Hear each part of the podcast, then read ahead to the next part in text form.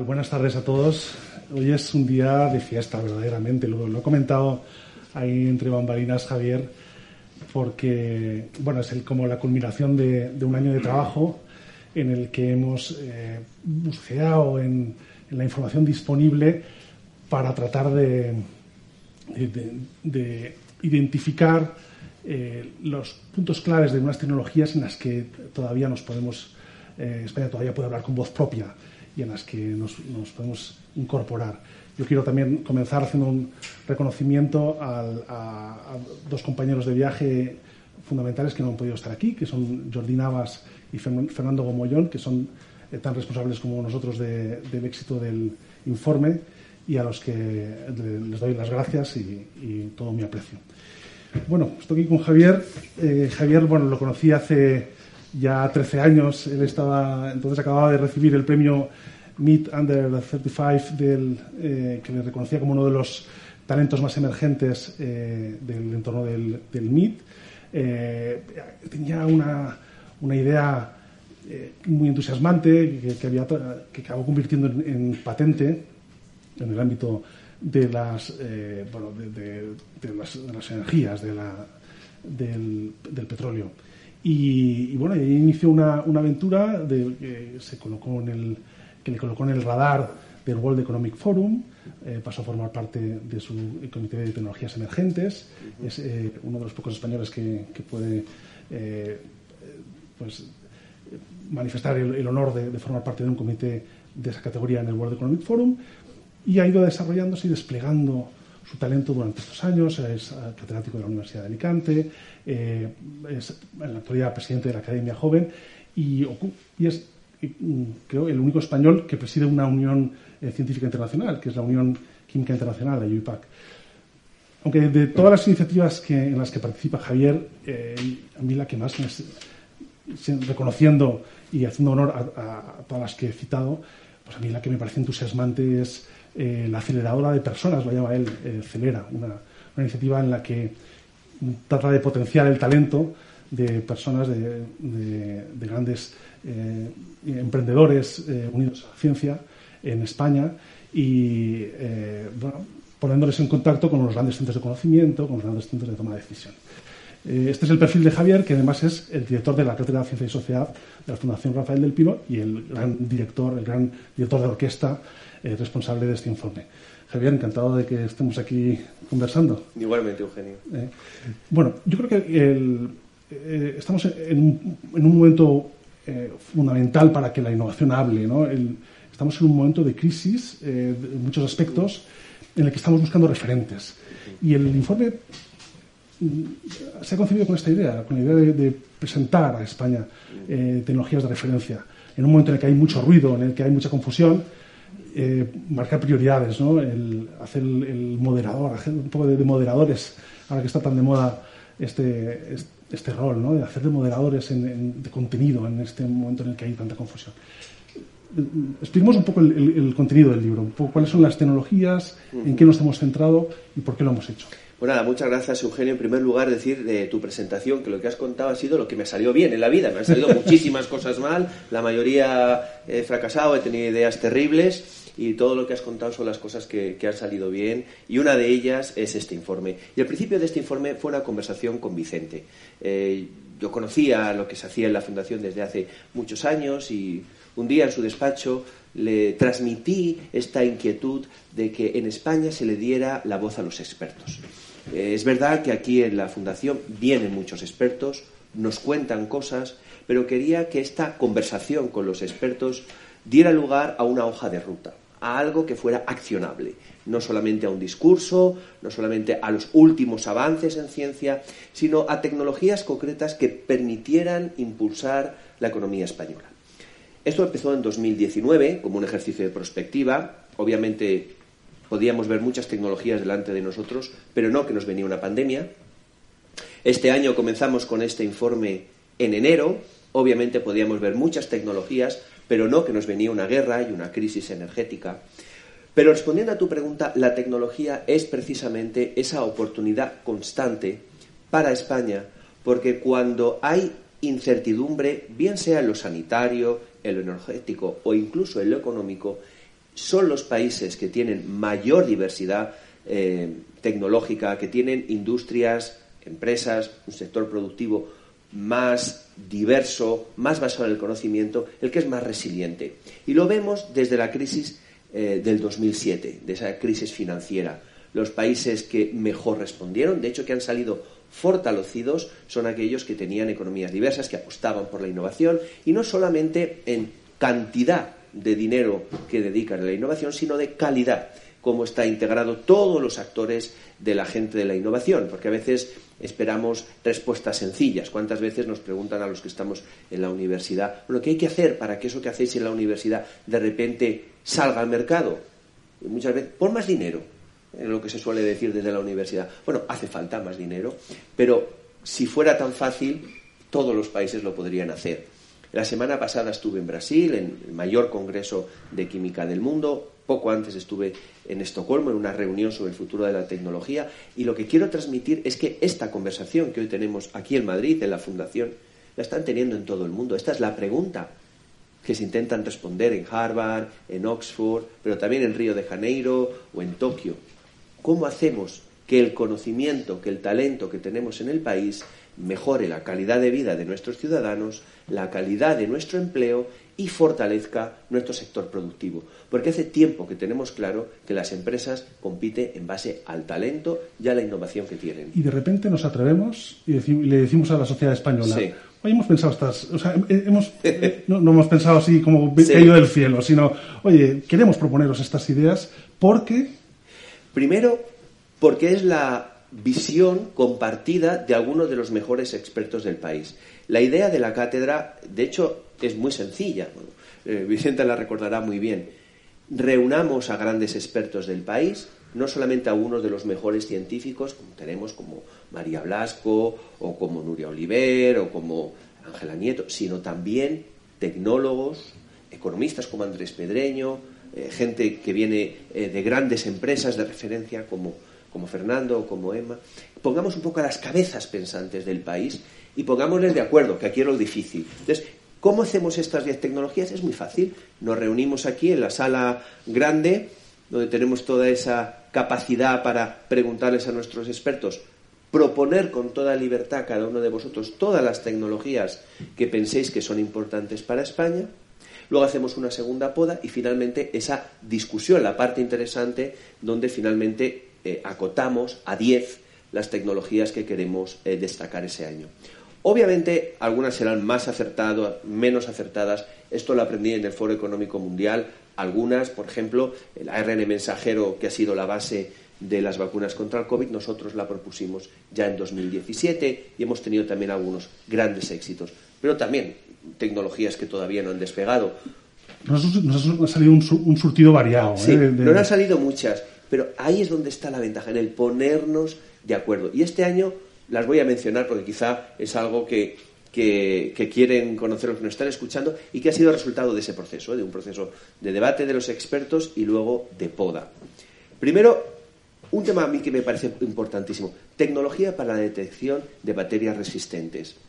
Naciones Unidas, la Organización Mundial para la Salud, nos está recordando año tras año que la gran amenaza sanitaria para el planeta es la resistencia de las bacterias, de las superbacterias, a los antibióticos. Si hoy no tuviéramos antibióticos para defendernos contra las bacterias, moriría muchísima gente. Y estamos viendo que cada vez más bacterias son capaces de resistir antibióticos, sobre todo por el abuso que le hemos hecho.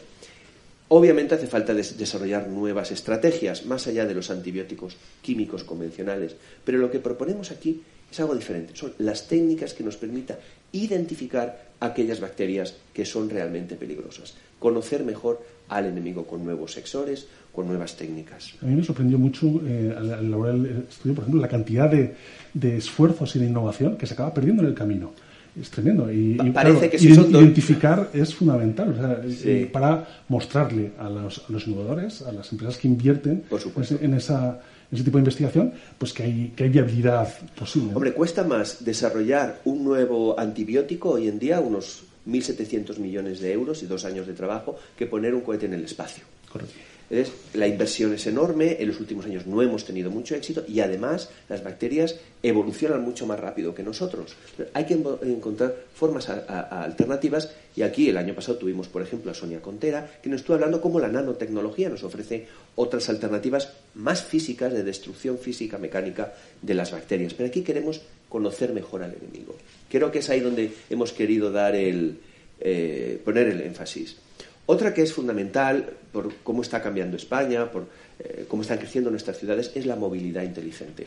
Creo que eso es un tema que tenemos pendiente, que yo creo que está excesivamente politizado y que hace falta que los expertos nos den mejores alternativas en lo que está aparte de la electrificación, pero también están las matemáticas, los algoritmos, conocer mejor cuáles son las alternativas que tenemos para desplazarnos de forma más, más sostenible y que no haya parte de nuestra población que no pueda moverse por problemas de movilidad, de acceso, de llegada a las zonas claves. Eso fue tremendo. Yo, el, descubrir la cantidad, cómo puede incidir la movilidad inteligente en la igualdad de las personas. Exactamente. Muchas personas que están discriminadas, que no pueden acceder a servicios porque simplemente no se pueden mover en las ciudades que hemos, que hemos construido. Uno que me llega muy de cerca por la presidencia de la Unión Internacional de Química, porque son mis protagonistas, los elementos químicos, la tabla periódica, son los elementos críticos. Y esto hay que ponerlo como un elemento crítico a nuestro debate, lo comentábamos antes con Fernando. ¿no? Muchas de estas tecnologías sostenibles, buena parte de lo que supone la promesa de la transición energética, está basada en elementos que no tenemos, que tenemos muy pocos. Algunos, como el litio, que tenemos mucho, están concentrados en algunos países y de nuevo nos vuelve a poner en el mismo problema de potenciales cárteles, como la OPEP ahora quizá con litio en vez de con petróleo, pero algunos simplemente es que no tenemos suficientes de ellos, no hay suficiente platino para ponerlo en todos los catalizadores de los coches. Y aquí hemos puesto de manifiesto el problema y también algunas soluciones como las nuevas baterías basadas en sodio o en magnesio que permiten sustituir al litio. No dan los mismos rendimientos, hay muchas de estas tecnologías basadas en lo que se llama elementos abundantes que todavía eh, no nos dan los resultados que llamamos el grupo del platino, una serie de elementos que por alguna razón extraña tienen una, actividad extraordinaria, pero son muy escasos, pero gran parte de la investigación química está en que hacer que elementos abundantes y baratos, como el hierro, como el cobre, como el sodio, tengan actividades eh, similares. Porque lo que reciclamos bien, como por ejemplo el aluminio o el vidrio, es abundante. Y aquello que es escaso, los elementos que están en nuestro móvil son imposibles de reciclar. ¿Cómo extraer los elementos? El vanadio o el wolframio que están en nuestros móviles no están pensados para ser reciclados. Ahí es donde tenemos el gran reto. Un desafío para la innovación, ¿eh? porque ves las tasas de reciclado que hay de, dispositivos y, son bajísimas en Europa. Y especialmente en electrónico. Uno de los grandes proyectos que tenemos en la Unión Internacional de Química es trabajar con el e-waste, con los desperdicios, con los residuos electrónicos, que hoy en día ponemos debajo de la alfombra enviándolos a África y creando problemas más allá de nuestras fronteras. La otra tecnología que quiero destacar, eh, que ha sido muy reconocida, es el uso de las matemáticas para eh, un mundo más sostenible. A veces no sabemos hacer la conexión que hay entre las matemáticas y esta transición hacia un futuro más sostenible. Pero es solamente con algoritmos como vamos primero a conocer mejor el mundo y encontrar soluciones que no son obvias para, eh, para todos estos grandes problemas que tenemos. A veces darle más sentido a los datos, que nos va a permitir ser más eficaces, pero también eh, analizar mejor realidades como el cambio climático o ver cómo diferentes medidas que a veces tienen una carga política excesiva van a dar un resultado u otro basado en la capacidad enorme que tenemos hoy de cálculo, no solamente por los avances en inteligencia artificial, sino también en computación. Y España ahí es, es líder. A mí me encontré con una sorpresa que es que en Chicago, en la bolsa de Chicago, hay una hay un mercado de futuros climáticos. Y es increíble la correlación que existe entre la cotización de los futuros climáticos y la evolución del clima. Y los, los, inversores eran capaces de anticipar la, evolución del clima. Y eso era porque disponían de, las herramientas matemáticas, efectivamente. Y por eso estamos viendo el boom que están teniendo hoy en día las matemáticas. La siguiente tecnología nos parecía muy evidente a principios de año eh, y ahora con los grandes despidos de las tecnológicas uno diría que igual está en cuestión. Pero es interesante ponerlo en la mesa también por lo que significa para España, que es el metaverso. Tenga una forma de Second Life 2.0, sea realidad aumentada diferente, es verdad que cada vez más Va a haber comercio, una realidad o toda una industria que no va a estar en lo físico, sino en lo virtual. Y eso fue un poco el acierto del profesor Klaus Schwab, del fundador del Foro Económico Mundial, con este concepto de la cuarta eh, revolución digital, en el que él nos explicaba, cuando todavía no, no, lo había hecho público, que en realidad consistía en esa pérdida de las fronteras entre lo físico, lo virtual y lo biológico. Yo creo que esa es la parte que le falta un poco a Metaverso, cómo integrarnos más, cómo integrar la biología, cómo integrar lo emocional y lo humano. Y luego también quiero poner de manifiesto, porque estamos hablando mucho de sostenibilidad, que una de las asignaturas pendientes del Metaverso es la sostenibilidad. No solamente tiene unos gastos energéticos enormes, sino que muchas de esas pantallas, visores, eh, wearables, no sé cómo traducirlo en castellano, materiales que podamos llevar eh, sensibles, dependen de nuevo de elementos muy escasos, algunos tóxicos, y creo que la parte de sostenibilidad del metaverso es una asignatura todavía eh, no resuelta. Es un sí o sí el metaverso, además eh, planteará unos enormes desafíos eh, desde el punto de vista legal, por ejemplo. En, nuestra investigación aparecían eh, o encontrábamos investigaciones en, centros de conocimiento en las que se ponía manifiesto que personas que habían probado el metaverso había, con otros de, una forma social, pues habían encontrado con una serie de interacciones eh, que incluso podían ser delictivas, ¿no? Y, oye, pues eso generará un todo el tema de la, de la, privacidad también, del uso de datos, de unos datos que pasan más allá de simplemente dame tu email y número de teléfono, ¿verdad? Atrayendo un poco más a lo, a lo, físico, a lo concreto y a uno de los grandes sectores productivos españoles, eh, quisimos destacar como una de las tecnologías los fertilizantes inteligentes. Eh, yo vengo de Alicante, Ahí tenemos nuestra maravillosa Vega Baja, tenemos también la huerta de Murcia y esa sobreabundancia del uso de los fertilizantes tradicionales en el sureste español y otras muchas partes del mundo.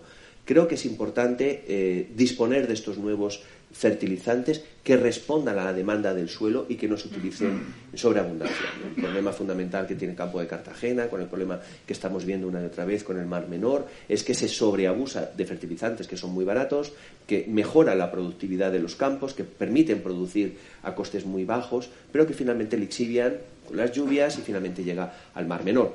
Obviamente en Almería, en Alicante, como el mar es mayor, eh, pues no vemos estos problemas como se ven en Murcia, pero, la realidad es similar. Los fertilizantes eh, inteligentes, artificiales, es un concepto muy interesante, porque están encapsulados, es uno de los avances en nanotecnología, y estas cápsulas eh, se liberan o se abren en función de cambios en la composición del suelo. De manera que, de la misma manera que la medicina personalizada, de nuevo, responde a liberar el, tumor, el, medicamento solamente en el tumor y cuando eh, esté dañado, también los, fertilizantes artificiales responden al estímulo, de manera que sean inertes en caso de que la planta no necesite más nitrógeno o fósforo y si lo necesita, en ese momento se libere. Y esto ya es posible. No solamente es posible, sino que es deseable, porque es menos uso de fertilizantes, un gran ahorro desde el punto de vista de gas natural. Para los que no son químicos aquí, recordemos que la fijación de nitrógeno, la síntesis de amoníaco, se hace a partir de reformado de gas natural. Es decir, gas natural que no tenemos y genera CO2.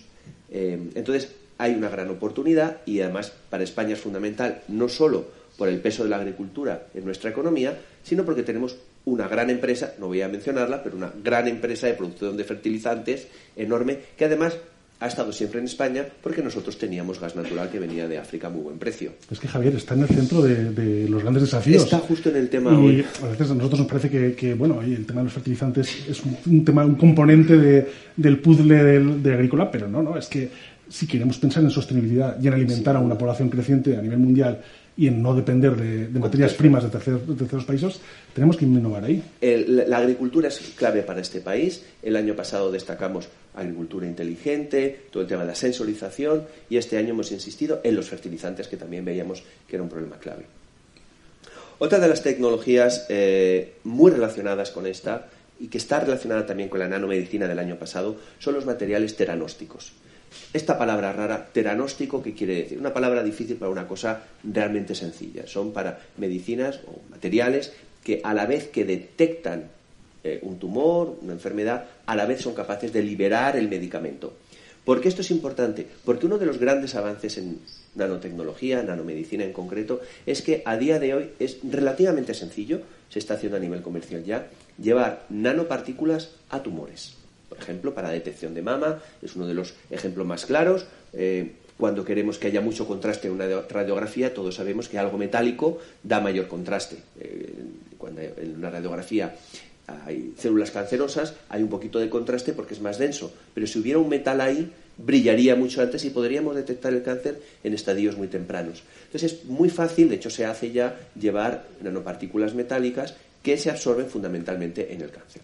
El avance de los últimos años es que en esa partícula que nos permite detectar, quizá por ejemplo con resonancia magnética nuclear, todas estas eh, partículas de magnetita que nos permiten mejorar mucho el contraste en la resonancia magnética nuclear, porque muy magnéticos no somos, tampoco el, tumor, entonces hay que ayudarle. Pero es que además ahora pueden ser cápsulas que se abran y que permitan liberar un medicamento potentísimo, que si lo liberáramos de forma indiscriminada tendría unos efectos secundarios terribles, pero se libera solo el, tumor, donde ya hemos sido capaces de llevarlo, ya una, una concentración minúscula, que es justo la necesaria para acabar con ese tumor. Esto es ya una realidad, porque nuestras ideas con las tecnologías emergentes es no contar avances, avances científicos del año, sino tecnologías ya reales. Y, esta capacidad de diagnosticar y curar a la vez, toda esta ciencia del diagnóstico, está dando unos resultados espectaculares. Y en España, eh, donde el sistema sanitario es tan potente, tenemos una población envejecida, creemos que esto también era algo realmente eh, clave, además con grandes grupos de investigación en estos Yo temas. Yo invito a mirar en, el informe el, experimento que hace Novartis, que eh, bueno, se considera como uno de los grandes hitos de la, del ámbito nuclear a nivel mundial y, eh, tiene que ver con esto. es curioso también que, fíjate, que las terapias diagnósticas no avancen más porque la, regulación entre el, que, tiene que ver con el, diagnóstico y la regulación que son tiene diferentes. son diferentes. Van por diferente lado. Bueno, porque es un área nueva al que le hemos tenido que poner nombre porque hasta ahora lo que diagnosticaba no servía para curar. Ya nos hemos dado cuenta que el mismo carrier, que la misma partícula, puede hacer las dos funciones. La segunda les va a sorprender. Eh, son los robots.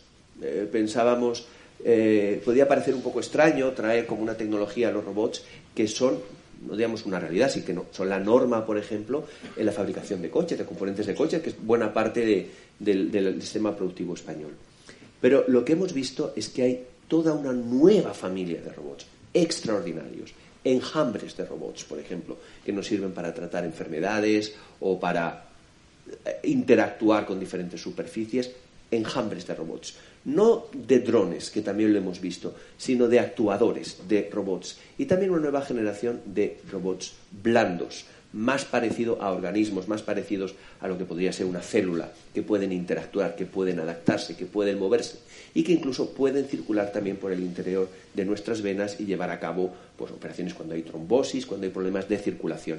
Por eso queríamos traer aquí el tema del robot que a uno le puede sorprender que a estas alturas uno ponga el robot como una tecnología emergente para tener esa conversación sobre el futuro de la robótica, por un lado con esa idea de los enjambres y por el otro de los robots blandos. Pero nos pediste, oye, pero fijaos mucho en los robots de servicios. Exactamente. Que tienes toda la razón.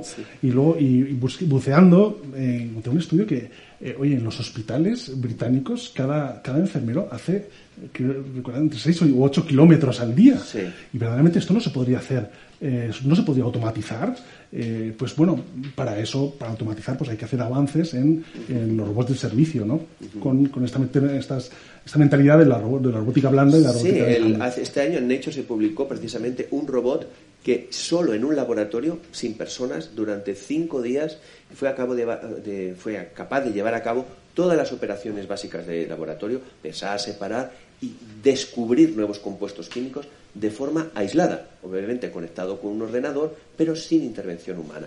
Creo que vamos a ver toda una nueva dimensión de robots y por eso, aunque puede sorprender poner robot como una nueva tecnología, eh, sobre todo cuando es una realidad en el sector automovilístico, queríamos ponerlo para abrir esa nueva dirección. Nuestro amigo Eduardo Castillo ya está hablando de robots emprendedores. Exactamente, con cuenta corriente propia. Porque él está, él está trabajando en ese campo precisamente. Uno de los temas que a mí me, me, ha gustado, porque creo que con esta nueva tecnología, con la penúltima, hemos sido, de, sido capaces de captar un concepto muy interesante y que creo que no se había acuñado, es el tema del turismo de las cosas. Creo que todos estamos muy familiarizados con lo que es el Internet de las cosas, ¿no? que los objetos que nos rodean interactúen con nosotros, sean capaces de emitir o que nos permiten conectarnos con la red. Imaginaros lo que esto supone para la experiencia del viaje. Desde que uno empieza a pensar su viaje, a leer sobre el viaje, a viajar desde su ordenador, comprar los billetes, comprar el hotel, la experiencia virtual del hotel, de la ciudad en la que puede estar. Luego, cuando está realmente viajando, interactuando con un cuadro, interactuando eh, bueno, con un aspecto físico, si visito en un castillo, una catedral, eh, aprender cosas nuevas. A cuando vuelve, eh, cuando cuenta en las redes sociales qué es lo que ha hecho. Queríamos poner toda esta tecnología en torno a la experiencia del viaje de nuevo, porque en España es clave y pensábamos que iba mucho más allá del turismo inteligente, porque hace énfasis en las cosas, en lo que nos rodea cuando estamos viajando y cómo eso lo conecta con toda esa experiencia virtual, metaverso, eh, del que hemos también estado hablando. Sí, eh, yo, una de las cosas que, en un país que es, que es, tan turístico como el nuestro, yo estoy convencido de que vamos a crear cosas alucinantes del internet, del turismo de las cosas. ¿eh? Estoy convencido. Es que si no lo hacemos vamos a seguir compitiendo con, Turquía y con Túnez. Eh, por una, España no puede ser el país Ryanair, ¿no? que aquí vengan los turistas porque se haga más barato una semana en Benidorm que una semana en Londres, ¿eh? que quedarse en casa. Entonces, bueno, yo creo que esta tecnología realmente va a enriquecer y como también como usuarios del viaje lo vamos a, a va a encantar. Y la última tecnología, y así podemos entrar un poco más en detalle, porque parece que estamos solamente presentándolas, yo no diría que es la mi favorita porque queda mal, eh, al final es un consenso de todos, pero es la que me queda más cercana. Está en mi campo de investigación, es algo que nosotros desarrollamos y es la captura y, sobre todo, transformación del CO2. Y esto es realmente un cambio de paradigma, de forma de pensar, porque el CO2 a día de hoy es obviamente uno de los grandes problemas que tenemos, el origen de cambio climático. Buena parte del cambio climático se debe a nuestras emisiones de CO2, no hay duda sobre eso. Durante un tiempo estuvimos pensando cómo reducir emisiones, es lo que hace mi empresa, Right Technology, reduce emisiones eh, de CO2, mejorando la eficiencia de los procesos químicos. Eh, otro tiempo estuvimos también hablando, y probablemente va a ser parte de la solución, la captura, la mineralización de CO2, el enterramiento en diferentes soluciones, en fondo del mar, en, minas, en fondos, en, pozos petrolíferos exhaustos. Pero es que ahora hemos descubierto una cosa nueva. Y es que el CO2, que es como una roca, eso ya está, es el residuo de la combustión, es completamente estable, ahora lo podemos convertir en todo tipo de cosas útiles. Podemos hacer combustibles solares, podemos hacer combustibles que nos sirvan para eh, mover aviones. Hace muy poco en Nature, también en la revista Nature, a principios de este año, se publicó una tecnología que permite transformar el CO2 y el agua del aire a las concentraciones que están en el aire solo con luz solar en combustibles para la aviación. Y esto que parece un descubrimiento de Nature muy pequeño, se está escalando aquí en Madrid, en el INDEA Energía, con una planta de concentración solar en el que con unos óxidos de cerio permiten eso, reducir el, monóxido, el dióxido de carbono en monóxido, el agua en hidrógeno y con ese gas de síntesis, con un proceso Fischer-Tropsch, transformarlo en combustibles para la aviación. Ahora incluso cosas más sorprendentes. Solo con luz solar eh, se puede transformar también el CO2 en todo tipo de, de hidrocarburos.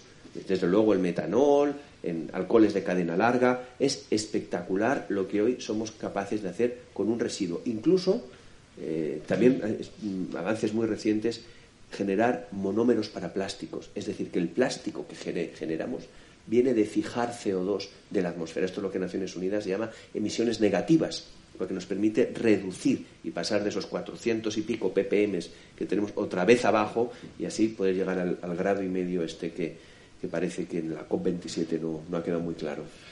Está claro que el libro lo que queremos es, de alguna forma, transmitir la sensación de que estamos en un punto inicial también. Eh, a veces en la vieja Europa lo que lo, que transmitimos es un poco esta sensación de madurez, ¿no? de, de, un entorno en el que ya gestionamos la herencia, no lo heredado. No, no, estamos en un punto muy inicial y así lo viven muchas sociedades en el mundo. Lo que me gustaría es que, que me dijeras un poco por qué es urgente plantearse eh, este tipo de desafíos. ¿no?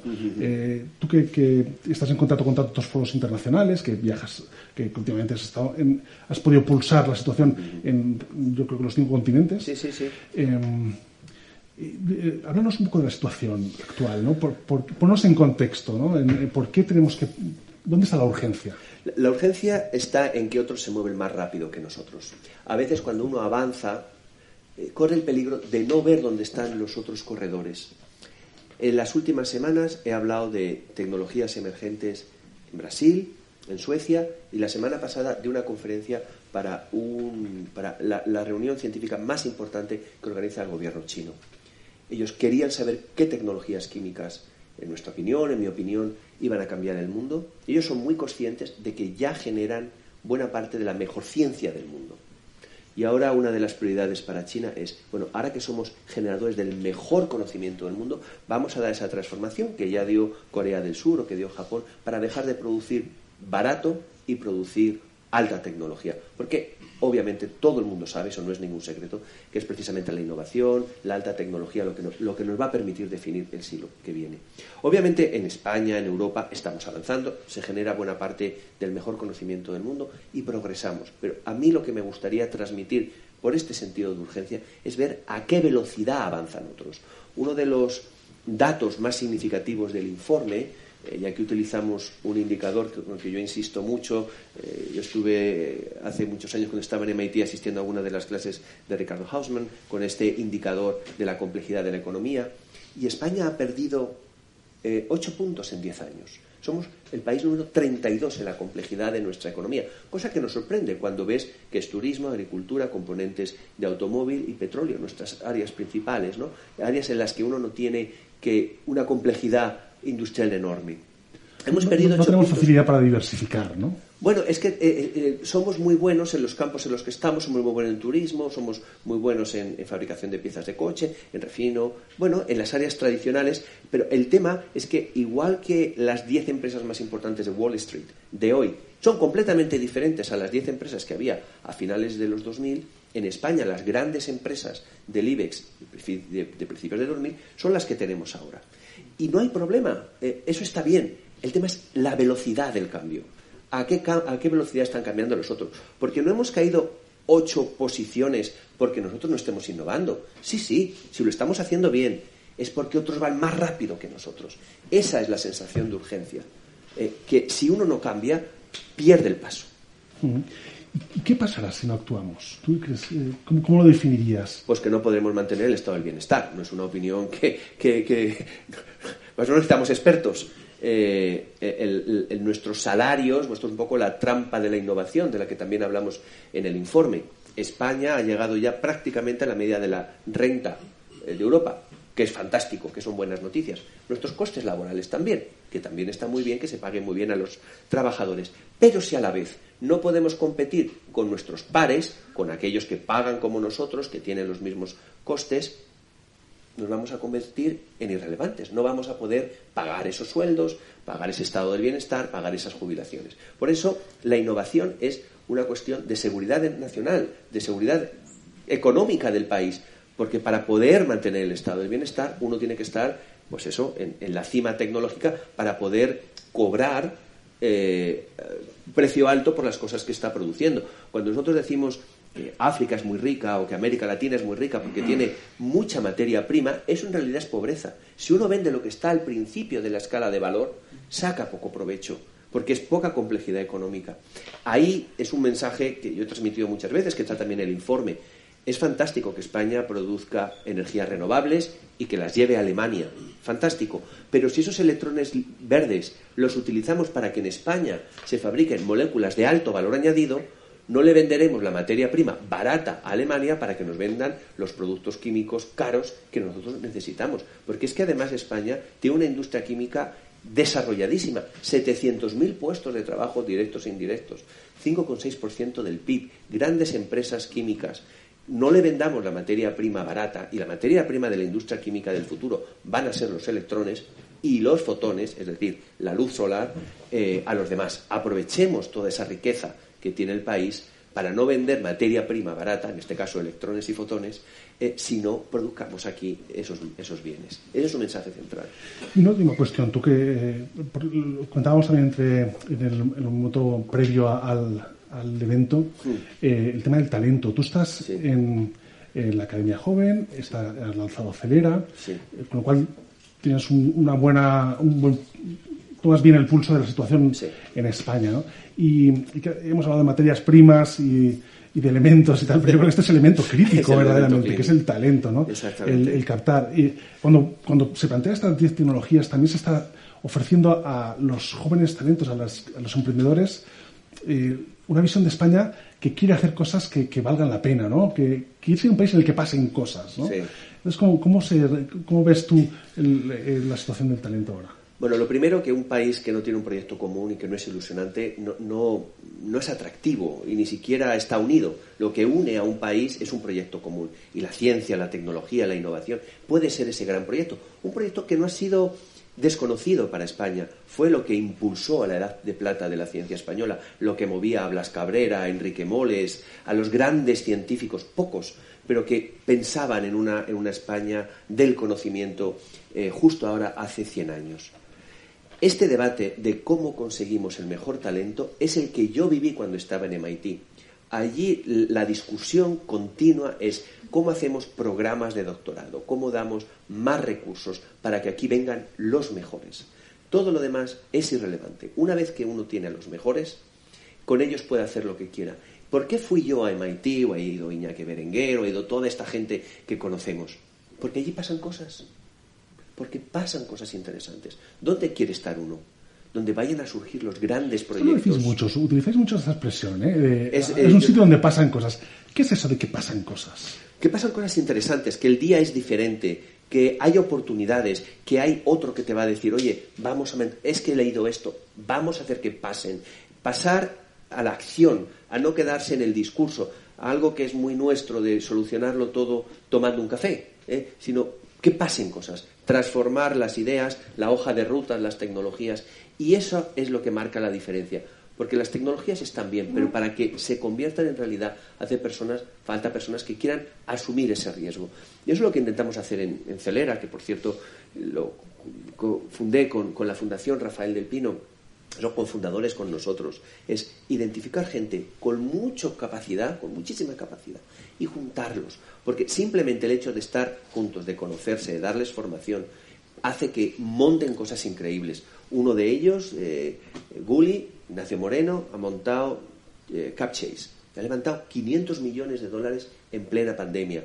Hoy me he enterado también que Borja Aranguren, otro de nuestros chavales de la segunda promoción, le han dado 40 millones para su empresa. Gente que cuando uno los conocía hace 4 o 5 años jamás se imaginaba que iban a hacer esas cosas. Y cuando les preguntamos, ¿por qué has hecho que esto pase?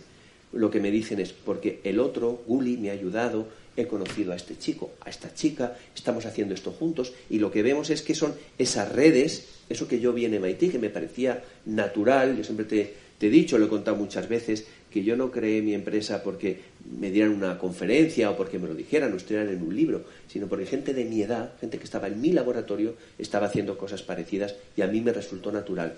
Yo quería reproducir, quiero reproducir ese ambiente, ese ecosistema en España y no se me ocurrió mejor forma de crear algo que a mí me hubiera encantado tener, sobre todo de alguien que nació en un pueblecito de La Rioja y que vive en Alicante. Es decir, tener una comunidad de gente con ganas, con ilusión, que, que, no le importe meter la pata, como te decía al principio, que me salgan cinco cosas bien y cien meta la pata y, no me salgan, ¿no? Y eso es un poco la idea de, Celera y de, y, de, la Academia Joven, ¿no? Que gente que merece la pena apostar por ellos. Además, todos lo sabemos. Lo sabemos con los hijos, con los sobrinos, con la gente joven. Si hay gente buena y le ayudas, te dan 100 por uno. Pues estupendo. Vamos a poner el, libro a, disposición de la comunidad para que tenga una referencia. Nosotros pensamos que, hay un, argumento de autoridad suficiente como para que se considere una referencia y estamos muy convencidos de que los contenidos pueden movilizar mucha inversión, inversión y mucha innovación. Vamos a, iniciar ahora una, conversación con eh, tres de los expertos que nos han ayudado tanto a, identificar estas tecnologías, a formar criterio, es lo fundamental. Estamos en una época de, enormes hypes y mucha tendencia a mensajes que, bueno, que, igual que crecen y generan burbuja, desaparecen. Y, bueno, y formar criterio es tan importante. De modo que eh, llamo, invito a, que nos acompañen aquí en el escenario a Manuel de León, que es profesor de investigación en matemáticas del Consejo Superior de Investigaciones Científicas y académico del de, número de la Real Academia de Ciencias Exactas, Físicas y Naturales. Hola, Manuel, qué, alegría. Eh, Emma Fernández, que es consejera independiente de las corporaciones Axobay, Metrobacesa, Open Bank y Gigas. Y Hola, ¿qué tal? Tiene un puesto de responsabilidad, eh, de máxima responsabilidad en Indra en, su momento. Y Fernando Temprano, que es fundador de Talantia eh, y exdirector de I+D y tecnología en Repsol, además de un experto en gestión de I+D e innovación y tecnología. Bueno, una alegría teneros eh, Muchas gracias. nosotros. Siempre eh, ya, nos, ya nos marcasteis en su día el camino. Ahora, bueno, oye, la que habéis guiado, eh, hemos, hemos creado aquí, hemos documentado las tecnologías que nos aconsejabais. Vamos a ponerlo en práctica. Vamos a ver qué pasa. Mm, ¿Qué nos encontramos? ¿Cómo es el, el entorno en el que estamos para, para desarrollarlas? Antes teníamos una conversación que a mí me gustaría que continuara, ¿no? Emma, cuando, ¿qué pasa con las grandes corporaciones? Comentaba antes Javier, eh, cuando llega la innovación, esos árboles de decisión que muchas veces acaban siendo una forma de proteger áreas de, las compañías, incluso a los propios directivos, de, riesgos que, puedan eh, poner en cuestión eh, sus, sus, responsabilidades. ¿no? ¿Qué pasa en las grandes compañías para que, para que reaccionen? buenas tardes a todos. Eh, muchas gracias por, por, la invitación y gracias a todos los que estáis aquí en una tarde de Mundial de Fútbol y después de que juega España, que siempre me pasa ver la, sala llena, un día como hoy. Vamos a ver, tenemos un país que Javier lo, lo ha comentado. creo que tenemos un. Perdón. Perdonad. Bueno, aprovecho para decir que esto es una conversación eh, pues con la confianza que ya tenemos después de, este tiempo de, contacto, de forma que, por supuesto, pues, eh, sentidos libres de, de, incorporaros a la conversación en cualquier momento. Como comentábamos en, las conversaciones previas, ¿no? estamos en un país, en una zona geográfica en Europa que, como tú bien decías, eh, Javier, está corriendo menos que otras zonas geográficas. La intensidad de innovación de Europa eh, no llega al 3%. Llevamos, por cierto, 20 años proponiéndonoslo y todavía estamos en el 2,32.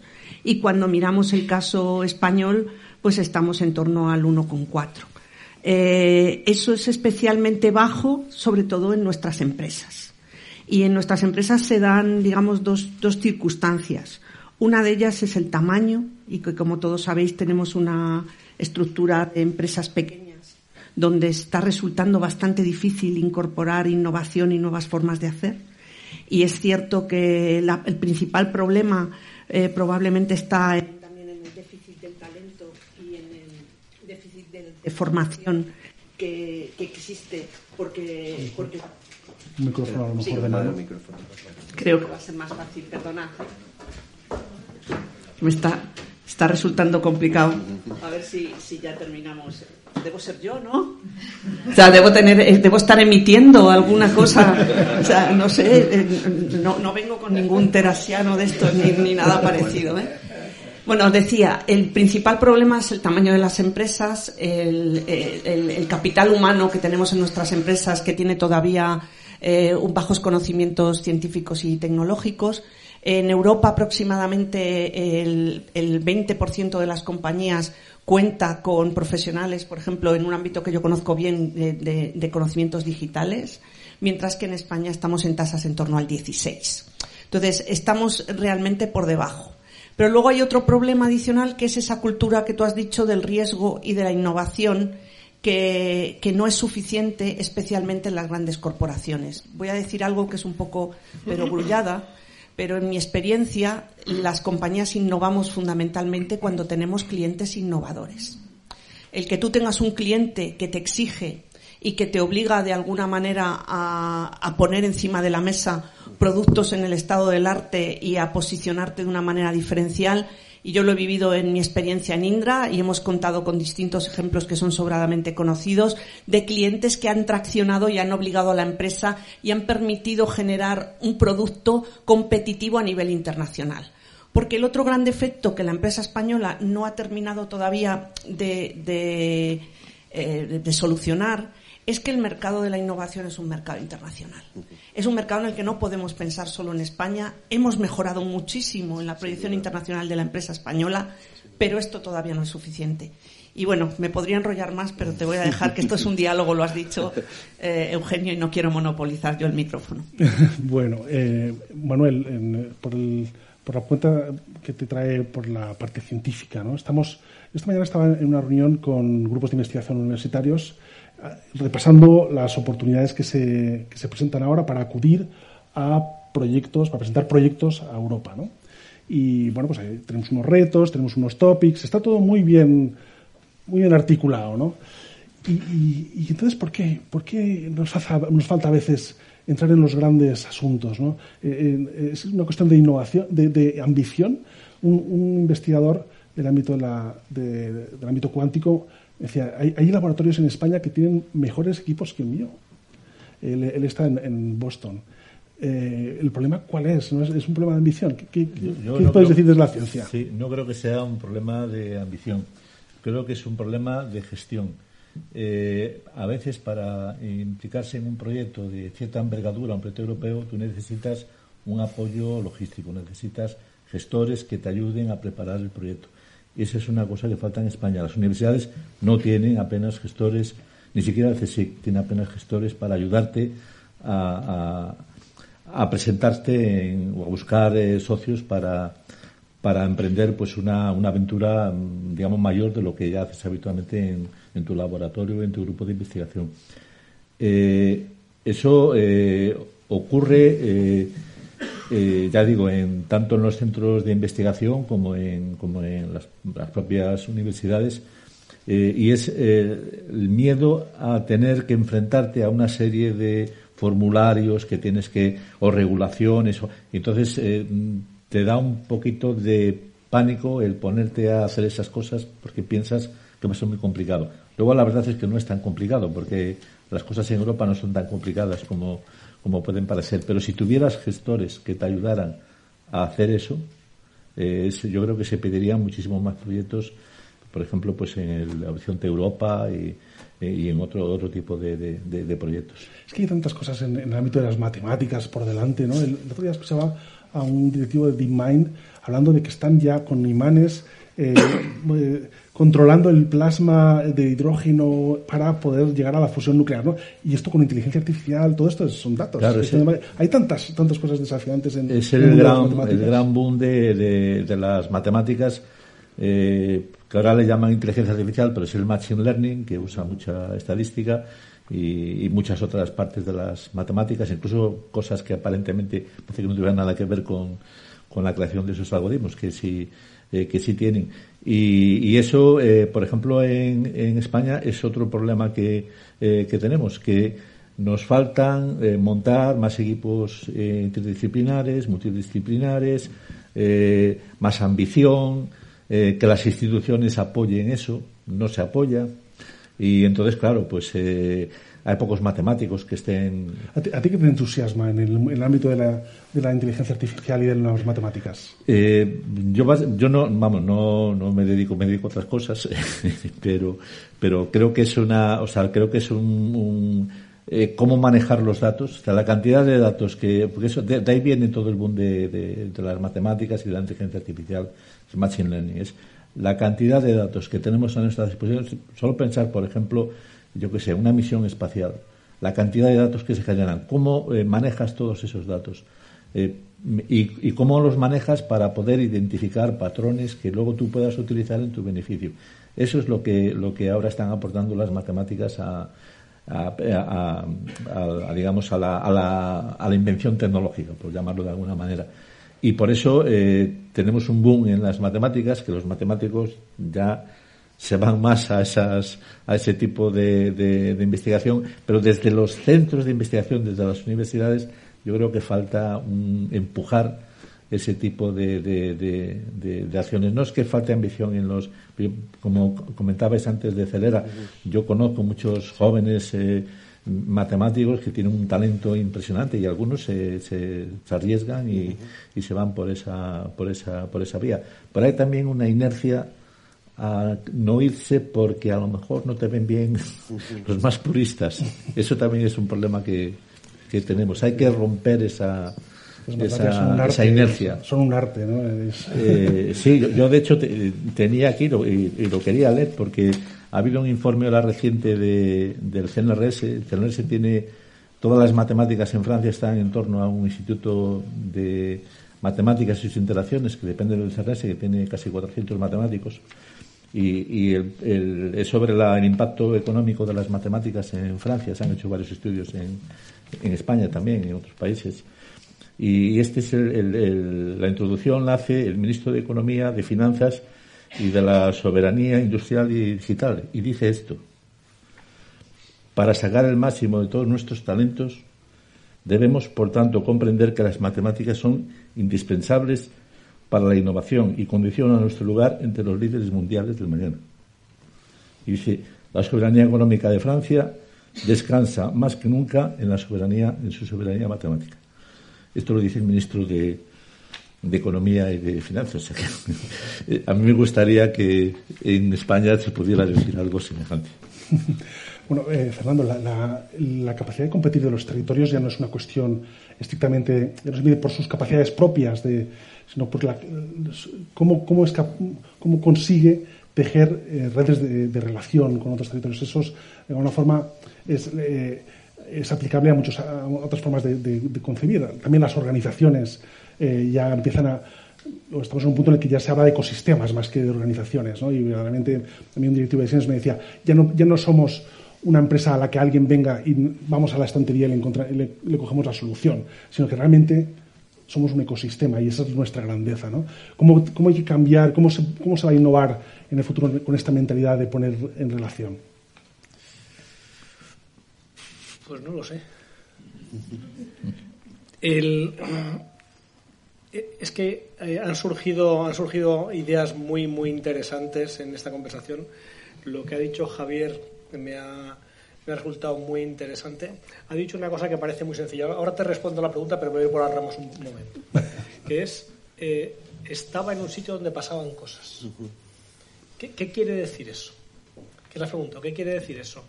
Eh, que había estímulos, discusión, competencia, ejemplo, todo un conjunto de cualidades que, no, son, no están relacionadas con modelos deterministas, no están relacionadas con dedicar más o menos recursos, son importantes.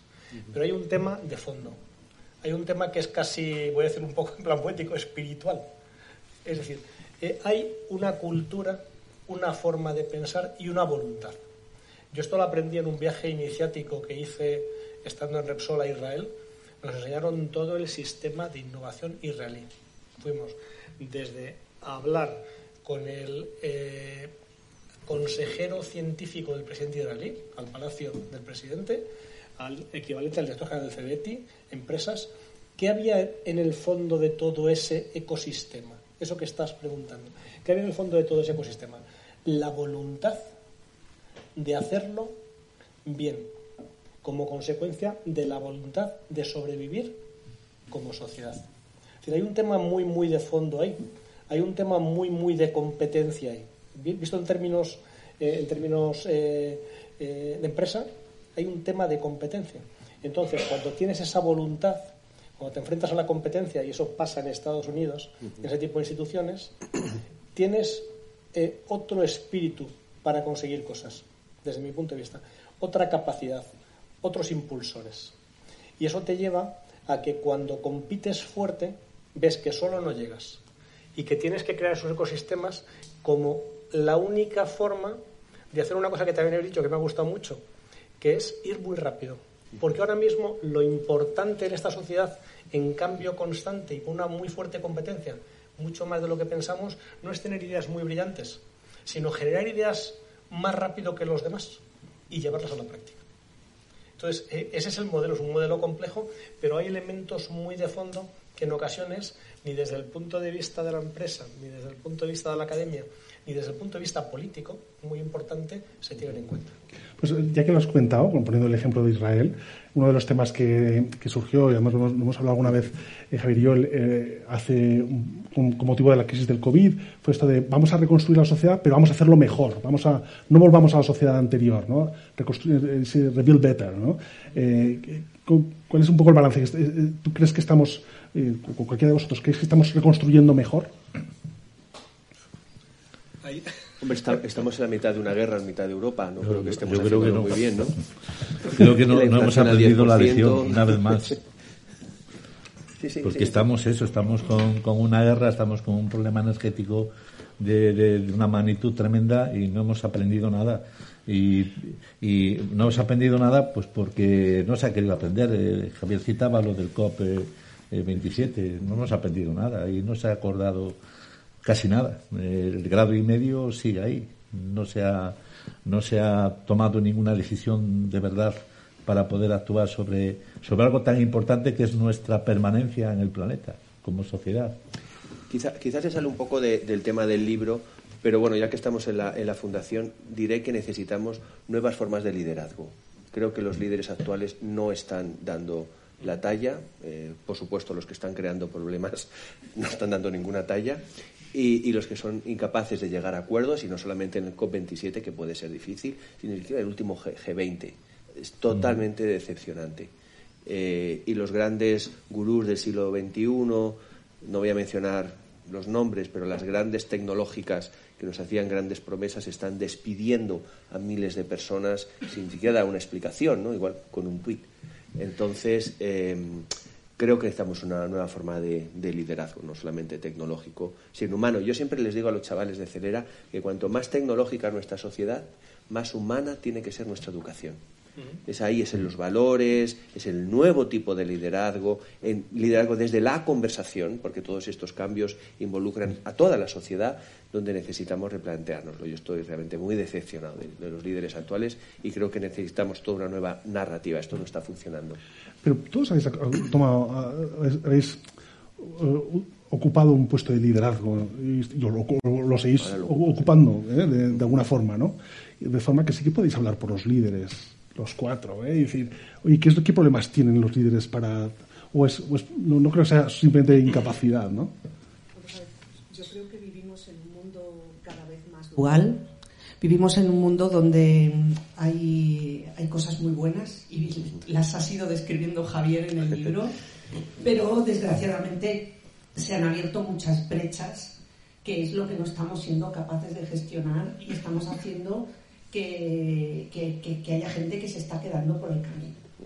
Porque yo asistí el lunes pues, a uno de estos ecosistemas eh, que tenemos en España, que es eh, Endeavor, Endeavor, que es una iniciativa que pretende impulsar el emprendimiento, eh, lleva 10 años en España y allí estaban aproximadamente unos 100 emprendedores que han levantado solo este año 1.500 millones de euros en sus compañías y que ya generan 300.000 eh, puestos de trabajo directos e indirectos y que además eh, pues tienen entre la lista pues cinco unicornios de estos que estos están tan de moda.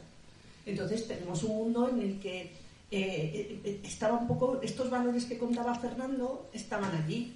Grandes corporaciones con grandes líderes que parte de su tiempo se lo dedican a estos emprendedores, grandes instituciones del conocimiento nacionales e internacionales que les permiten acceder a conocimiento y una red de empresas que todos se ayudan entre todos y tienen, pues como es el caso de la Fundación Rafael Delfino, que también es otro ecosistema donde se construyen las redes que la Fundación va tejiendo y que permite mm, hacer cosas excepcionales. Entonces, eso existe. Y yo creo que hay mucha gente que está contribuyendo desde el punto de vista del liderazgo. Pero es que estamos en el mundo, hemos pasado de lo complicado a lo complejo. Y lo complejo significa que es muy, muy difícil solucionarlo todo con la misma receta. Entonces, seguimos en un mundo en el que incluso las políticas mm, no nos atrevemos a segmentarlas. Seguimos un poquito en un mundo de café para todos. Y no puede ser café para todos. Estamos en, un mundo donde las desigualdades solo se van a, salvar haciendo políticas específicas para, para determinados segmentos de población o para determinados tipos de empresas para cada sector. Y el que no nos beneficiemos de esa política, algunos de nosotros, vamos a tener que aprender a que no nos corresponde. Es más, que nosotros tenemos que esforzarnos. Y eso, seguimos en un mundo en el que todos queremos, nos resulta más fácil el café para todos. Nos resulta más fácil que la subida sea del 4% lineal para toda la plantilla y no una subida individualizada entre el que aporta más o el que aporta menos. Y cuando tú eres un líder que empieza a segmentar, uh, eso no, todavía no tenemos esa cultura suficientemente, eh, me parece a mí, desarrollada. Otro tema fundamental para el liderazgo es que eh, se lidera para una realidad que ya no existe. El Estado-Nación del 19 no es la realidad en la que están los problemas a los que nos enfrentamos. Cambio climático es un ejemplo, la realidad energética es, es, otro, y tampoco eh, las empresas, las empresas, eh, los líderes empresariales están acostumbrados a rendir cuentas a los accionistas. Eh, de nuevo, el profesor Klaus Schwab hablaba de este nuevo capitalismo en el que el, stakeholder, el que tiene que responder las empresas, es al cliente, a la sociedad. ¿eh? Si yo compro un servicio, un producto de una empresa, también pido una cierta responsabilidad. Entonces creo que parte del problema del, del liderazgo es que no se está liderando para la realidad que subyace que es al final el individuo, que un individuo que se puede sentir más o menos identificado con el Estado-Nación o con la empresa o con el accionista. Eso es donde yo veo que están cambiando las cosas más rápido que, un poco las estructuras que nos hemos dado bien para dirigir organizaciones eh, o países. Yo lo veo al frente de la Unión Internacional de Química. Mis miembros son los estados. Eh, los problemas a los que nos enfrentamos son comunes, pero luego ellos responden a realidades nacionales que no tienen nada que ver con la realidad que estamos intentando resolver. Quizá funcionaría todo mejor con un... Perdón, Manuel. No, yo el otro día escribí un artículo que se llamaba La Agenda 2030 no es solo un pin que se pone uno en la solapa. Mm. Porque los políticos se ponen todos el pin de, la Agenda 2030. Eh, son los 17 Objetivos del Desarrollo Sostenible en los que todas estas tecnologías que identificamos, esta y, la, y las anteriores, son fundamentales para responder a esos, a esos retos. El, la Agenda 2030 es de 2015, llevamos siete años. Eh, yo creo que son siete años casi perdidos. Mm, porque no se, no se ve, eso no ha calado en la sociedad. Al menos es más conocida que la del milenio. Sí, eh, las iniciativas del milenio, que también fue los objetivos del milenio, que se quedaron, se quedaron en nada. Eh, pero claro, los políticos, hablando de liderazgo, cuando se reúnen en esas grandes, esos grandes cónclaves internacionales, pues aprueban estas cosas pero es que luego no las ponen en marcha. o no las ponen en marcha como habría que ponerlas. Tendríamos que conseguir un liderazgo colegiado en el que haya una parte de políticos, una parte de científicos, una parte de empresas. Eh, eh, la, ciencia, lo pregunto un poco a Manuel y a Javier, la ciencia está en el, en el si, tuviéramos en mente una, un liderazgo colegiado, ¿la ciencia está, está metido ahí? O? Eh, bueno, Javier sabe que tanto él como yo y mucha otra gente, pues hemos hecho muchas cosas para que los políticos y los gestores pues se impliquen en la, en la, en la ciencia. Eh, ahora se ha creado la, la, oficina C, la oficina de la ciencia en el, en el Parlamento. Han hecho ya cuatro informes. Eh, ¿Cuál es la consecuencia de esos cuatro informes que están muy bien hechos eh, para los políticos? Pues no lo sabemos, ya veremos a ver cuál es la... Yo diría una cosa. Yo primero, que la ciencia no debe estar en la toma de... No, debe tomar las decisiones, no se tienen que tomar las decisiones desde la ciencia, sino que se tienen que tomar... Exactamente, pero tiene que estar en la mesa donde se tomen las decisiones. La realidad es que durante el COVID nos dijeron que había un comité de expertos que asesora al, al gobierno, como tienen la mayoría de países occidentales, y a día de hoy seguimos sin esa herramienta. No hay un asesor científico del gobierno, el chief scientist que hay en el Reino Unido o en Australia, o el asesor científico de, eh, de, Obama, del que hablaba antes Fernando. Bueno, Obama cuando era Obama, ahora ya eh, Joe Biden. Entonces, em, muchas veces, y esto es un gran error, pensamos que la ciencia nos va a solucionar los problemas. No, no, la ciencia nos da soluciones, pero somos los humanos los que tenemos que tomar decisiones. Eso es lo que nos cuesta. Y luego, para no echar balones fuera, porque es muy cómodo y un poco también muy español, decir que son los políticos los que... No, yo creo que ahora es el tiempo del ciudadano y diría también barra consumidor. Cada vez que consumimos, que nos manifestamos en las redes sociales, todos tenemos capacidad de liderazgo en nuestras comunidades. Yo creo que esa es el nuevo forma de liderazgo mucho más desde el individuo, que tomamos esa, ese, esa capacidad de dirección, no esperar a que nos resuelvan los problemas, de forma que si no nos lo resuelven es muy fácil echar culpa a los otros. Tenemos que asumir ese protagonismo, es más difícil porque luego pues hay que ser más exigente. Pero creo que hay, que, retomar un poco el liderazgo desde la, desde la ciudadanía. Muchas de las iniciativas eh, que he emprendido, eh, sobre todo Celera o la Academia Joven, van por dar protagonismo a los individuos y no esperar a que otros nos solucionen los problemas. Un, sí, un, comentario con, con, respecto a esto. Eh, yo estoy completamente de acuerdo en que los líderes están utilizando modelos mentales que son de una realidad anterior. Eso es. es decir, la complejidad del mundo ha aumentado tanto que hay que cambiar hasta los modelos mentales para poder gestionar esto. Gestionamos herramientas digitales en un mundo con una mente analógica todavía. O, incluso filosofía. No, vendría mal un poquito de, estudio de filosofía en estos temas. Entonces, eh, una posible solución está relacionada con lo que decía Javier, que es el debate público basado en hechos. Yo hay una cosa que cuando oigo a los políticos me preocupa mucho, porque toman decisiones que nos afectan a todos, que son decisiones basadas en suposiciones políticas, mm. en eh, prejuicios políticos, en intereses políticos y no en datos. hay una cosa que es, la ciencia está basada en datos. No son opiniones, ni son consensos, son datos. Entonces, eh, yo anticipo que las crisis tienen un efecto transformador. Cuando uno está cómodo y está confortable, como la rana en el recipiente de agua caliente, pues no salta cuando choca contra una superficie de agua hirviendo, salta. Es decir, eso es una crisis. Entonces tiene elementos transformadores, pero es un tema muy de calado, ¿eh? un tema muy de fondo. Fernando, yo cuando hablo con los directivos tecnológicos, uno, de los mantras que hay ahora es, bueno, mi, solución tecnológica es muy buena, obviamente, yo quiero que me la compren y que las, la empresa la integren, pero lo más importante es que las empresas cambien el mindset. Tú que estás en contacto y que asesoras en temas de innovación, eh, eh, bueno, imagino que estás un poco también en esto, de, decir, oye, pues, ¿cómo se cambia el mindset? Eh, cómo, pensar de otra forma? ¿Cómo cambiar la cultura de las organizaciones? yo, creo que hay un efecto crisis de competencia que es lo que te hace que cambies. Cuando tú crees que eres muy bueno, que tienes unos magníficos resultados, que estás en un entorno cómodo, ¿para qué vas a cambiar? Es, es, el, es, es la crisis es la competencia, es eh, ese tipo de cosas las que obligan a cambiar.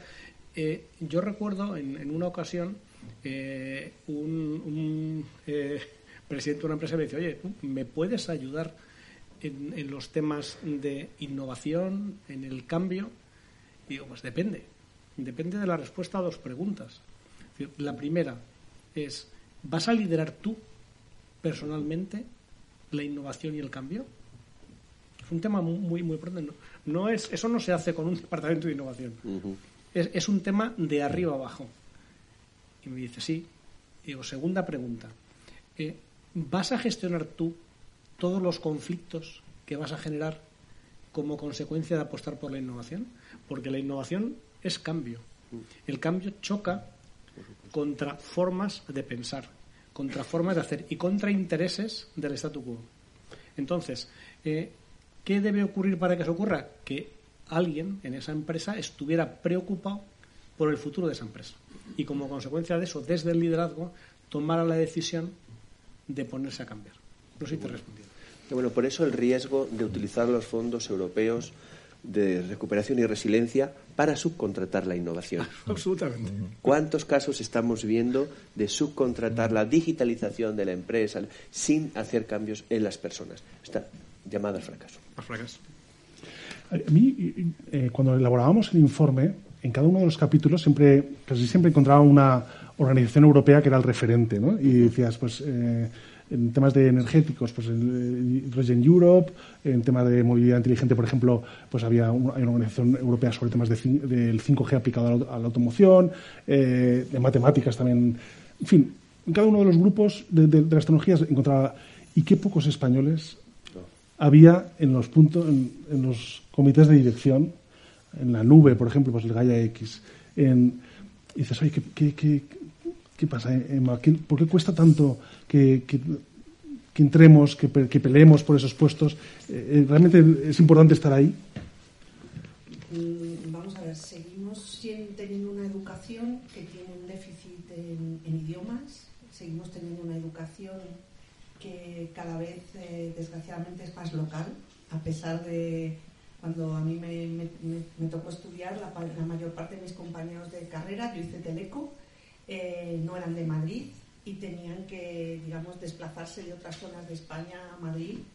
Hoy, pues con nuestra estructura también de, formación, yo hablaba con un rector, no voy a decir de qué universidad era, pero me dijo que se le habían quedado vacantes las cinco becas internacionales que había propuesto un año, porque pues sus alumnos eh, llevaban yendo en autobús al colegio y a la universidad desde, desde pequeñitos y que eso hace que es verdad que nuestros directivos estén menos expuestos al, mundo internacional que pueden estar otras culturas.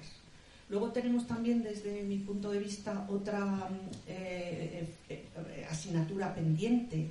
En España las carreras profesionales son muy verticales.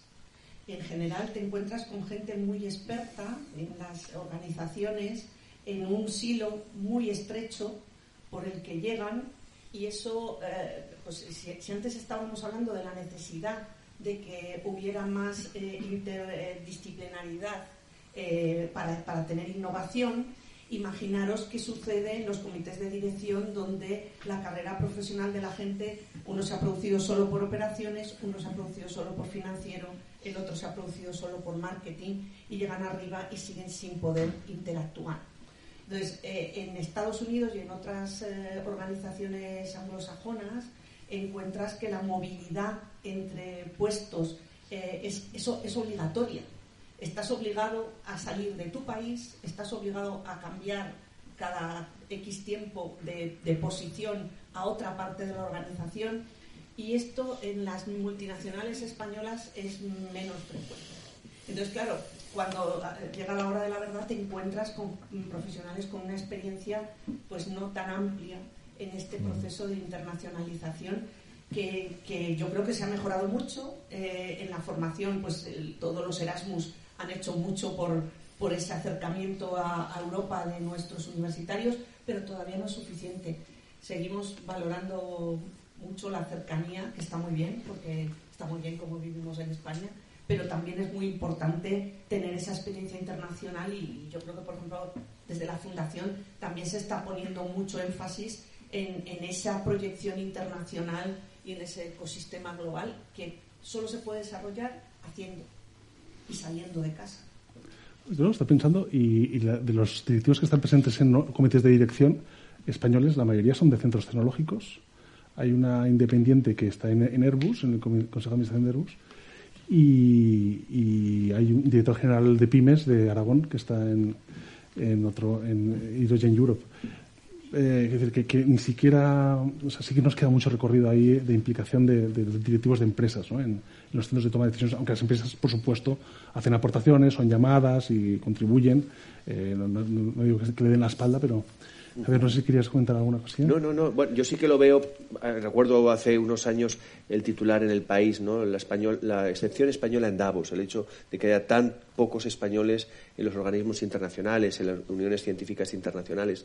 Yo creo que no hay más españoles porque no ven la ventaja, la necesidad de estar en órganos internacionales. Yo digo a mis compañeros, bueno, ¿por qué no estamos más allí? ¿Por, ¿Por qué no damos esta batalla? Muchas veces porque los intereses, su mercado, su área de acción está en lo local, en lo nacional.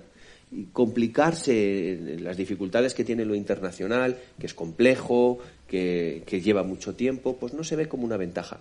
Y ahí perdemos una oportunidad, porque España, bien por su conexión con Latinoamérica, con el mundo árabe, posición, y también un poco por nuestra narrativa, un país abierto, un país que contribuye con conocimiento, con el español, podría ser clave. Portugal es un buen ejemplo en ese sentido. Siempre que voy a organismos internacionales veo como Portugal, un país hermano, muy parecido, que además nos llevamos siempre muy bien, es está sobre representado. Es el secretario general de Naciones Unidas, ha sido el presidente de, la Comisión Europea. Fenomenal. Yo cuando estaba en eventos en, en Portugal, eh, a veces nos ponían eh, con jóvenes que están estudiando pues, lo que aquí sería la carrera diplomática o asuntos exteriores, para que empezaran a familiarizarse con gente internacional.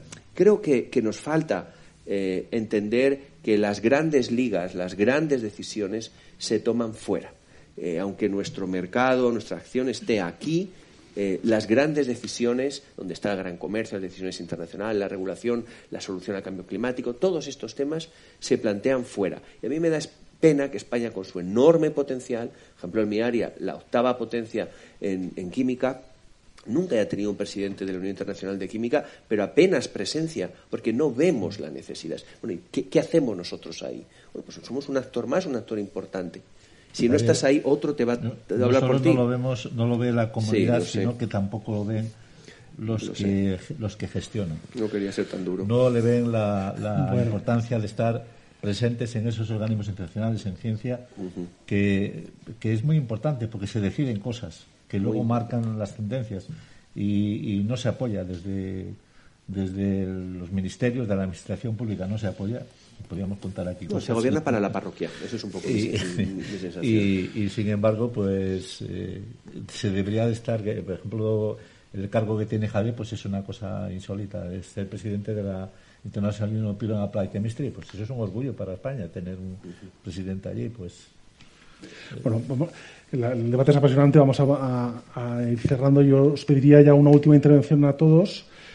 Y entonces plantearía tenemos un año, por delante apasionante. Verdaderamente es imposible saber cómo será el año que viene. yo creo que ya nadie, nadie ha acertado la previsión de, cómo va a ser el 2022, con lo cual yo creo que ya hemos decidido todos que no vale la pena hacer una anticipar cómo va a ser, porque vamos, eh, las sorpresas están eh, pueden aparecer por cualquier sitio. Me gustaría que me dijerais, dentro de un año, ¿dónde os gustaría que, se produjera un cambio, ¿no? un cambio significativo ¿no? en, la sociedad? Es decir, en la, nación, en la la forma en la que nos estructuramos, nos relacionamos los actores de la sociedad, o en, la, en materia regulatoria. ¿Qué, cambio os gustaría más que os produjera? Y un poco que lo identificarais, de una forma breve, ¿no? O sea, es una, pregunta un poco para, para reflexionarla un poco. Eh, Javier, que tú que, lo tienes todo más trabajado... Eh, a mí la obvia, a mí me gustaría que dentro de un año se acabara la guerra. Ese es el, gran tema de nuestro tiempo, es que tenemos una guerra en Europa que nos toca eh, la, energía, nos toca eh, la inflación, pero sin duda también la incapacidad de llegar a grandes acuerdos. Yo lo veo en mi Unión Internacional, tenemos enormes problemas para ponernos de acuerdo porque hay países que están en guerra, eh, unos abiertamente, otros nosotros apoyando a un bando, mandando armas. me encantaría que el año que viene, pues, desde el punto de vista regulatorio, como sociedad, pues no tuviéramos una guerra en Europa. Ese sería el tema fundamental. Fernando, ¿dónde te gustaría ver el, cambio? ¿En el ámbito regulatorio o en la sociedad y, cuál? Mm, no, sé en cuál de los dos, posiblemente en los dos. Y, voy a tratar de explicarlo. Eso es un poco trampa, ¿eh, Fernando? Sí, sí, me trampo. Eh, lo que sí me gustaría, que me llamó la atención en la cuando estuve en la primera presentación de este evento, el nivel de la discusión, y me está llamando hoy, también el nivel de la discusión de las intervenciones. Lo que sí me gustaría es que en este país, a nivel público, habláramos todos cada vez más claro. Es decir, que dejemos de estar en discursos públicos o semipúblicos en lugares comunes. Eso es lo que me gustaría. Es decir, que la gente que tiene que intervenir diga lo que piensa, y te lo dice en privado, no te lo dice en público. Recientemente estuve en el Congreso de Minería de Sevilla, el mayor congreso de minería de España y hubo una intervención que yo sé lo que pensaban los que estaban allí. Y la intervención era todo, y qué bien, y qué bien nos llevamos, la administración, no sé qué, no sé cuánto. Y, me fui a hablar con el eh, CEO de una compañía minera que conozco. Digo, oye, eh, ¿por qué te decís todo esto si no es cierto? Si, si no os hacen caso, si decís que nos dan los permisos, que tarda mucho. Digo, hombre, que no. Digo, que yo creo que es el momento de empezar a hablar claro que es el momento, es decir, cuando estás en crisis, es el momento de no hacernos trampas. si habláramos todos un poco más claro en todos los foros, con datos, no con opiniones partidistas, nos iría mejor. Eso es lo que a mí me gustaría ver que está ocurriendo, porque eso cambia las cosas. Está muy justificado ¿eh? que, hayas decidido en los dos ámbitos, porque, tienes, eh, porque esa, idea vale para los dos. Manuel, ¿dónde te gustaría? A mí lo que me gustaría es que se pusieran de acuerdo los políticos en general, porque lo que estamos viendo es que son discusiones completamente bizantinas e inútiles. Como, como, decías, que eh, no hablan claro, que tienes una, una posición y la mantienes, pero no atacan los problemas de verdad. Entonces, si lo único que te interesa son las cosas partidistas, no vas a atacar los problemas que tenemos. Y tenemos muchísimos, muchísimos eh, problemas. Y, esta guerra en Ucrania lo ha puesto de manifiesto. tenemos una crisis energética bestial. El cambio climático lo tenemos ahí. O tomamos medidas entre todos. La sociedad, como decía Javier, tiene que ser muy activa, mucho más activa de lo que está haciendo ahora, o, vamos a, a, tener unos problemas todavía mucho peores en los próximos 20 o 25 años. ¿Cómo avanzaríamos si hubiera esa capacidad de ponernos de acuerdo? Emma, te he al final. Pues mira, yo después de escucharos creo que, lo que tenemos es que aprender precisamente a escuchar más. O sea, creo que el, problema que tenemos con el diálogo es que realmente no estamos escuchando al otro, no estamos procurando entenderlo, estamos continuamente planteando unos supuestos diálogos en el que vamos con nuestras ideas preconcebidas y con muy poca intención de mover nuestra opinión desde el, desde el principio. Eh, la, sociedad y probablemente las redes sociales están eh, orientando nuestro pensamiento de manera muy monolítica, porque todos eh, recibimos continuamente información que refuerza nuestra opinión y no ponemos ninguna, ningún interés en entender por qué el otro dice otra cosa distinta y qué es lo que, lo que hay debajo. Entonces, para que se produzcan estos diálogos y posiblemente también para que termine la guerra, vamos a tener que escuchar más y hablar menos. Eh, y, porque en escuchar está también una, una función de, de, intentar orientar a una solución eh, que sea aceptable para todos. No escuchar con esa, con esa voluntad de rebatir, sino escuchar para transformar. Para empatizar, sí, exactamente. Bueno, pues eh, nada, muchas gracias. Yo creo que he disfrutado un montón, la verdad, en esta conversación, como siempre que, tengo la posibilidad de, hablar con ellos. Eh, voy a ceder a Javier el cierre, eh, que, porque yo creo que es lo que corresponde. Por rango, por liderazgo de la cátedra. Más que nada para deciros que, que, este es el libro y que no está a la venta porque es gratuito. Lo podéis descargar en la página web de la Fundación. Es completamente gratuito, además muy agradable de leer una versión PDF. 10 tecnologías para impulsar España. Está en la página web de la Fundación, eh, a la que yo le quiero dar las gracias por el apoyo, por la confianza y también, lo ha dicho antes Eugenio, al equipo, a, a, Jordi, a Eugenio y a Fernando, que seguramente nos están viendo. Fernando desde Londres, eh, Jordi desde México. Tenemos un equipo internacional que nos permite ver a España también desde Cuando pues fuera. Hacemos videollamadas, es, es ya, una si, si, tú estás en Sudáfrica, Yo estoy sea, también pues por donde sea. Pues muchas gracias, Vicente, gracias a la Fundación, a todo el equipo y a ustedes por acercarse hoy a esta conversación. Muchas gracias.